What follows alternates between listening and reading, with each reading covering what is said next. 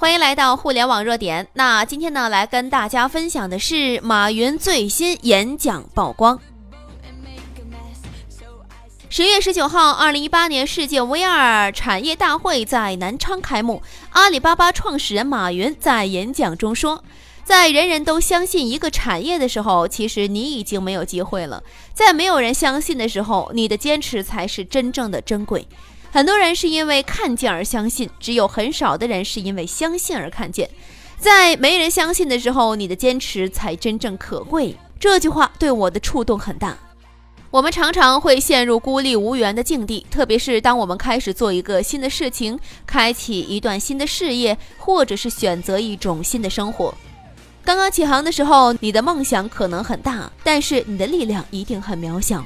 没有人理解你，没有人在乎你，更没有人愿意支持你。不仅如此，你还需要不断的忍受被轻视、被否定、被嘲笑。这样的状况可能要持续很长一段时间。正如马云说的那句话：“今天很残酷，明天更残酷，后天会很美好。”但绝大多数人都死在了明天晚上，却见不到后天的太阳。在没人相信的时候，我们很多人都熬不到太阳升起的时候。今天呢，我想和你们分享三位大佬的经历，他们的成长之路都有一个共性：不被认可，举步维艰，但最终走向强大。也希望他们克服困难的过程，能够帮助你在人生最无助的时候多坚持一会儿。两年挨的骂比一辈子都多，阿里云王坚被骂骗子，但还是坚持到底了。零八年九月，王坚加入了阿里巴巴。当时，阿里巴巴正面临一个重大危机，现有的计算构架已经无法应对用户的激增。如果继续向国外购买新的软件和服务器，阿里将无法负担那么贵的一个价格。王坚的使命就是为了阿里从零开始建立一个云计算系统。从此，阿里云团队开始了西天取经之路。在这个过程当中，他们最大的痛苦不是中国底层科技的落后，而是来自阿里内部同事的排斥。零九年，阿里合伙人胡晓明接到了一个任务，就是创办阿里金融。但是马云提出了两个条件：第一个呢，就是只能做一百万元人民币以下的贷款生意；第二个就是必须用阿里云的技术架构。胡晓明爽快地答应了第一点，但是面对第二点。这个一向雷厉风行的金融大咖也变得犹豫不决了。当时所有的大公司用的都是国外大厂的基础设施，而现在要他放弃最先进的技术，用一个看起来根本就不靠谱的阿里云，放到任何一个人的身上啊，都是无法接受的。作为下属，执行就是铁律啊。胡晓明还是接受了这个挑战。事实证明，阿里云不仅看起来不靠谱，用起来更不靠谱，数据传输问题。计算稳定性的问题，处理速度的问题，各种问题层出不穷。最严重的时候，胡晓明带着核心骨干直接堵到了王坚办公室，要求他给个说法。王坚也很无奈呀，只能拼命地向他们道歉，然后派出所有的技术工程师没日没夜地加班开发。北京的夏天本来就热，当时测试系统的服务器又架在办公室里，简直就像个大熔炉。而当时大厦的空调还用不了。还没到七月份，程序员们就热得撑不住了。为了避免中暑，他们只能每天从冰场叫来两个大冰块，人工降温。有一次，马云忙到很晚，发现阿里云的程序员一个都没有走。王坚告诉他，大家每天都是如此。马云惊了，这种环境还能加班？于是过几天，他们才搬到有空调的办公室。每天都有无数 bug。睡觉都必须睁着眼睛。除了云计算团队自身的煎熬，由于阿里云的架构不稳定，合作部门常常面临大量的额外工作。有些同事终于忍不住了，在阿里巴巴的内网中，有人说他们真是一群猪队友，有人直接指责王坚就是个骗子，说他不懂技术，只会天天画饼。几乎没有人相信他，除了马云。王坚就是在这样的环境中硬扛了四年。在二零一二年阿里云年会上，王坚一上台就泣不成声。这两年我挨的骂，甚至比我一辈子挨的都多。除了挨骂，让他痛心的是，四年里有很多同事受不了这样的艰苦，选择离职。每一个离开的同事，都像是在王坚心上插了一把刀，痛心疾首。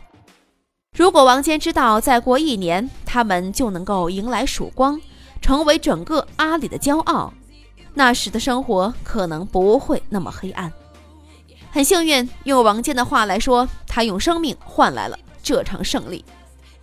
做一件事情并不难，难的就是坚持。坚持一下也不难，难的是当所有人都不相信你的时候，仍然能够坚持。所有人都说不可能，滴滴成为不停的努力，直到把事情做成。二零一一年，程维还是在阿里工作，杭州、北京两边跑，经常因为打不到车误机。他老家是山西的，有一次老家亲戚来北京，定了晚上七点在王府井吃饭，五点半亲戚就告诉他上车了，到了八点又来电话问他能不能开车去接。这样的经历一多啊，让程维产生了创业的想法。他咨询了周围的人，所有人都觉得不靠谱。最主要的理由就是，当时司机连智能手机都没有，做打车软件这样的想法根本就行不通。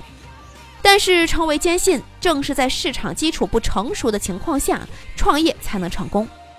他找外包公司，迅速做了最初产品。但问题是，如果没人用，产品就毫无价值。当时北京有一百八十九家出租公司，他们定的目标是两个月内突破一千个司机，结果四十天里还没有一家出租车公司愿意和他们签约。几乎每家公司都会先问你们有没有交通委员会的红头文件呢？怎么可能有呢？只能软磨硬泡啊！又过了几天，终于有一家公司愿意合作，不过这家公司很小，只有七十辆出租车。根据程维回忆。当时他们也不知道滴滴到底有什么用，就是和推广的几个哥们儿喝酒喝高兴了，觉得大家呀都挺不容易的，趁着酒劲儿答应的。出租车公司有了，就要开始给司机培训呢。有一次是程维亲自去的，说的特别真挚，把自己都感动了。但是根本就没有司机在听，他们都以为滴滴不过是新型骗术。为了找到可能搭档的技术合伙人，程维无所不用其极。到各个地方约技术人员谈，甚至趁着大公司出状况时挖人脚，但找了很长时间都是颗粒无收的。原因就是啊，没有人相信这个事儿能成。幸运的是，最后有一个人通过微信群了解到他所做的事儿，半信半疑的加了滴滴。他就是现在的 CTO 张博。车有了，人也有了，接下来嘛就是产品关了。于是整个团队昼夜通宵。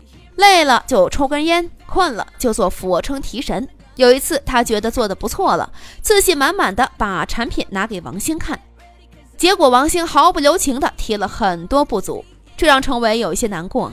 事后回想起来，他说：“我当时觉得这个设计真的挺垃圾的。”程维和滴滴早期团队就是这样一天一天熬下来的，直到二零一二年底，有一天北京的雪啊下得特别大。那个大雪的夜里，滴滴的订单一夜之间过了一千单。从那以后，人们才渐渐开始接受和相信这个新东西，因为线上打车模式着实提高了他们的出行效率，而司机们也确实赚了很多钱。说到这个转折点，程伟有些发怵地说：“如果没有2012年的大雪，我也不敢想啊。”你会听到很多质疑的声音。当没有人相信你的时候，你只有坚持和拼搏。不停的努力，一直到把事情做成。第三个我们要来说的就是市场不认可，老板不支持。搜狗王小川没有一种坚持会被辜负。零三年，王小川刚研究生毕业，在搜狐从事兼职，变成了全职。之后，他就接到了老板张朝阳的任务，给你六个人头，把百度灭掉。搜狗立项的时候，王小川很清楚自己面临的挑战。搜索是一个正处于红海领域，百度呢，当时已经做了五年之久了，而且那时百度还是一个很少犯错的公司。迟到五年再追赶，还要干掉对手，简直是以卵击石啊！当时王小川也没有太多想法，毅然就踏入了这场搜索份额的争夺战中。当时他们的小团队没日没夜，没有周末，除了吃饭睡觉就是工作，每天只睡四小时，常常倒在办公室地板上就睡着了。但是努力并没有带来太好结果。用王小川自己的话来说，我们做的非常不成功。老板给的目标很明确，干掉百度，可是搜狗的市场份额只有非常小的个位数。后来，王小川意识到，在几乎垄断了市场份额的百度面前，只做搜索引擎是不可能有前途的。搜狗这时面临的是穷途末路的困境，这也逼得王小川不得不去做一件更难但至少有希望的事儿。用户在什么地方搜索呢？浏览器呀，大家打开 IE 首页就会跳出来。那么这跳出来的不是搜狗，怎么办呢？王小川一咬牙，做自己的浏览器吧。从零三年搜狗立项到零八年决定做浏览器，已经过去五年了。王小川就像一个落魄的将军，带着一波又一波的士兵，试图攻破百度的城池，但是损失惨重，打不下来。看到一点点希望之后，新的困境又随之而来。当他把这个困境告诉老板的时候，张朝阳委婉地表示了拒绝。IE 有百分之六十的市场份额，为什么微软就没有做成功呢？在接下来的一年里，王小川都没有再负责搜索业务。他也意识到了，搜狗做了五年没有突破，现在又提出了一个听起来像是玩笑的想法，的确伤害了老板的信心。但是王小川并没有放弃，他一直有一个执念，不管多难，一定要把搜狗做起来。在没有控制权、没有资源投入的情况之下，他打起了游击战。一边做着公司需要的视频 P2P 项目，一边从各个项目划人做浏览器，一直坚持到了2010年，搜狗浏览器有了一些起色，搜狗搜索的量才开始逐步上升，两年拿下了百分之十的份额。输入法到浏览器到搜索三级火箭式模式得到了市场的证明。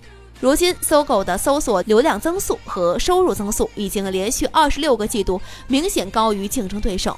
在王小川的艰难探索之下，搜狗已经建立了差异化的竞争力，进入了高速增长的快车道。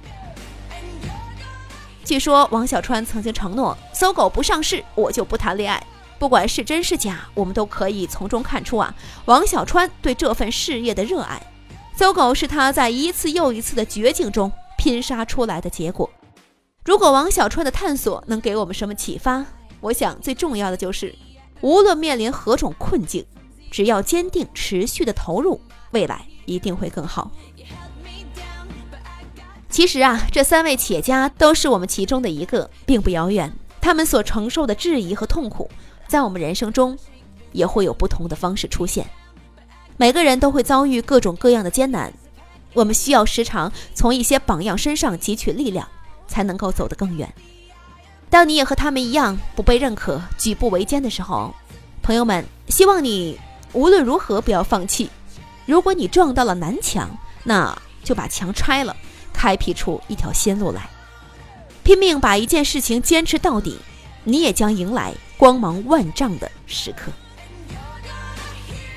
我们的微信公众号“互联网热点”粉丝已经突破了八十二万了，没关注的记得在微信搜索“互联网热点”，记得关注。朋友们，我们在那里等候你。